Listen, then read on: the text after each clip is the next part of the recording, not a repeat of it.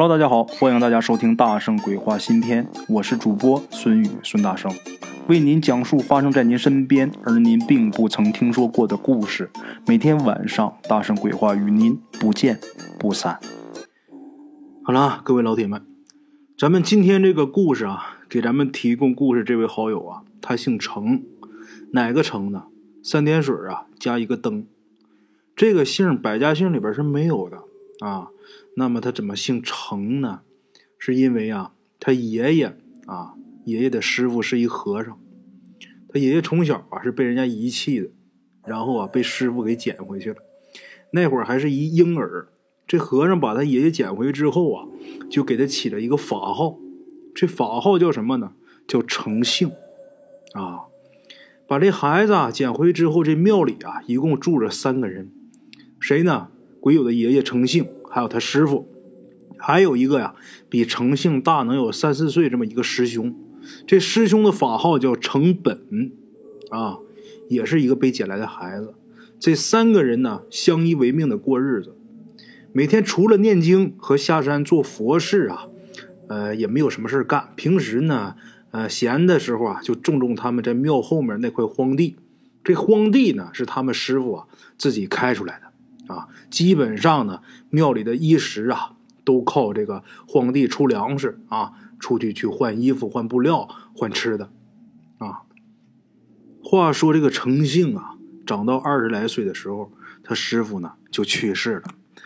师傅去世之后啊，他们师兄弟二人还像以前那样住在庙里。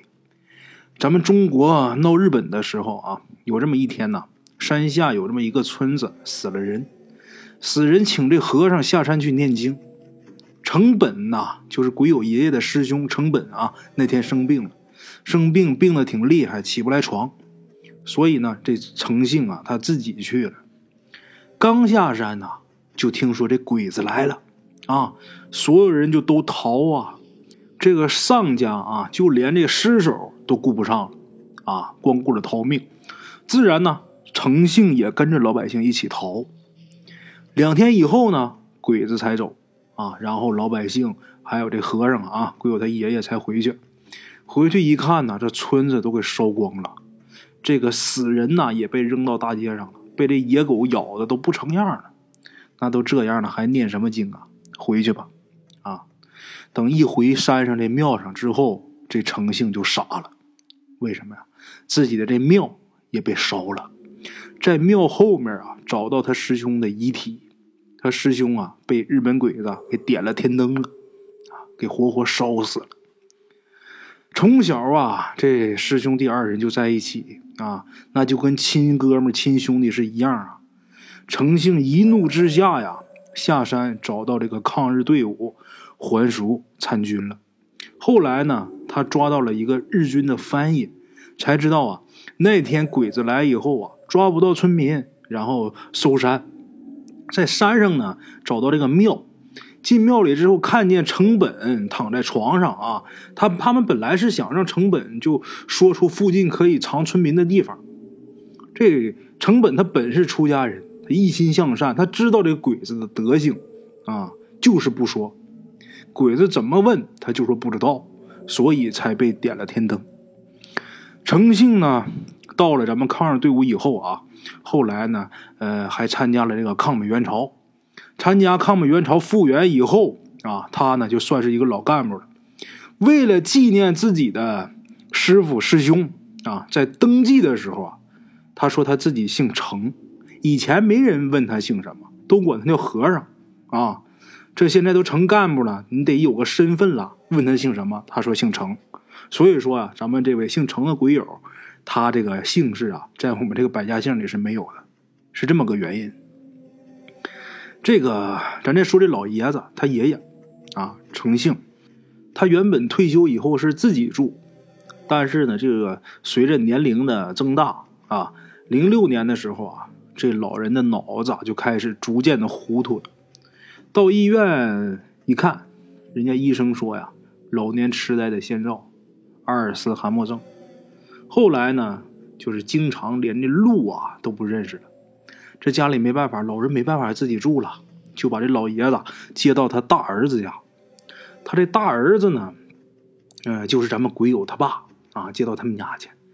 一来呢，当时咱们这位鬼友正在上大学，家里边清静，像别的儿子家呀，那个家里边有上高中的、上初中的。第一也是怕老爷子影响孩子学习，第二也怕孩子影响这个老人休息啊。嗯，这是第一个原因。第二个原因呢，是因为咱们鬼友他们家是一楼，这老人住着比较方便啊。大夫就说呀，户外运动多晒太阳，对这老爷子身体呀有好处，所以才选择啊接到他大儿子家。当时呢，他大儿子也退休了啊，嗯，每天没什么事就是推着自行车带这个老爷子啊，带自己这个老父亲出去遛弯走一段推一段。那天呢，他照例是啊，这爷俩出门出去，嗯，让这老爷子在这个楼门口等着啊，站着等着。他儿子去对面这个树下呀，去开这个厕所，然后推这自行车。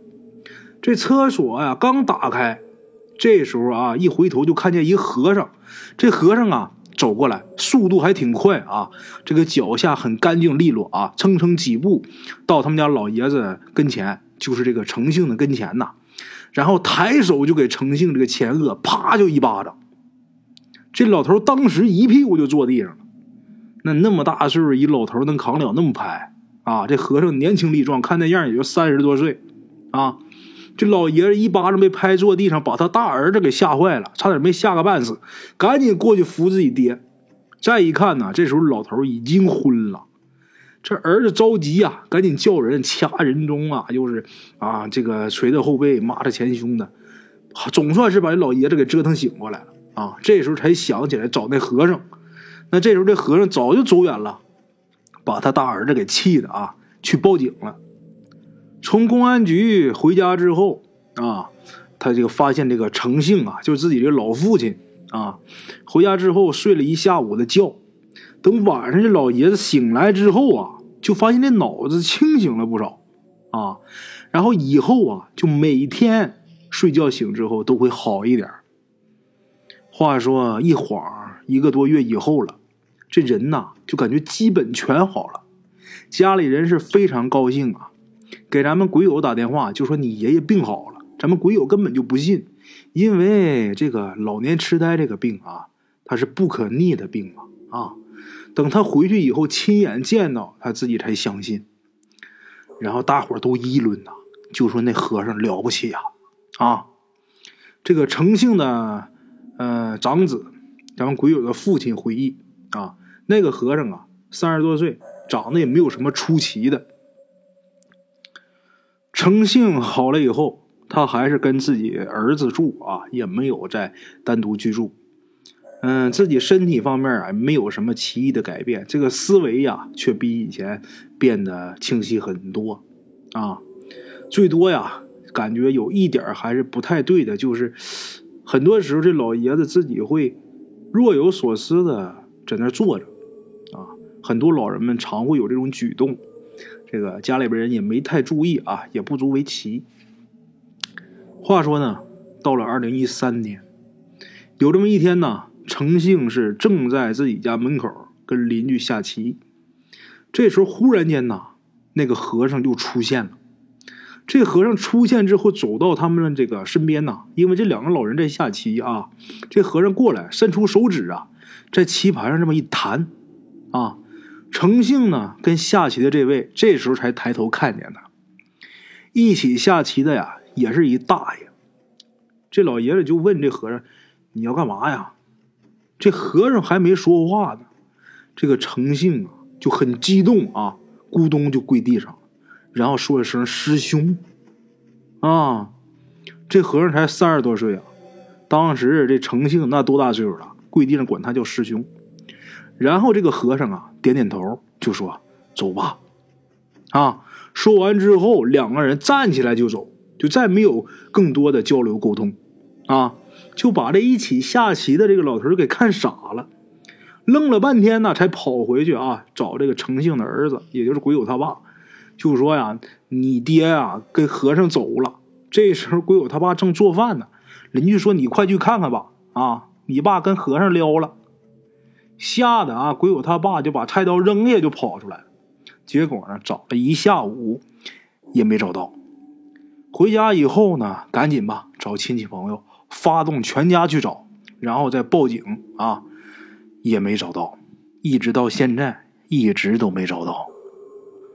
好了啊，这个故事呢说到这儿就结束了。这事儿让我分析的话呀，他这师兄啊应该是转世投胎啊，然后来找自己这个师弟。为什么要找他呀？因为他这师弟啊佛缘未了，而且我觉着啊，这个老爷子啊当年之所以还俗啊，是因为嗯咱们国家遭难啊，他是为了报仇。其实他认为自己真正的归宿啊，可能就是当年的那个庙啊。好了，各位老铁们，咱们今天故事啊，先到这儿。感谢各位老铁的收听，咱们明天继续啊。OK，各位老铁们啊，咱们今天的故事呢，先到这里。感谢各位好朋友的收听啊！我的投稿微信是幺八七九四四四二零一五，欢迎各位好朋友加我的微信，点赞、转发、评论。今天呢，故事先到这儿，咱们明天同一时间不见不散。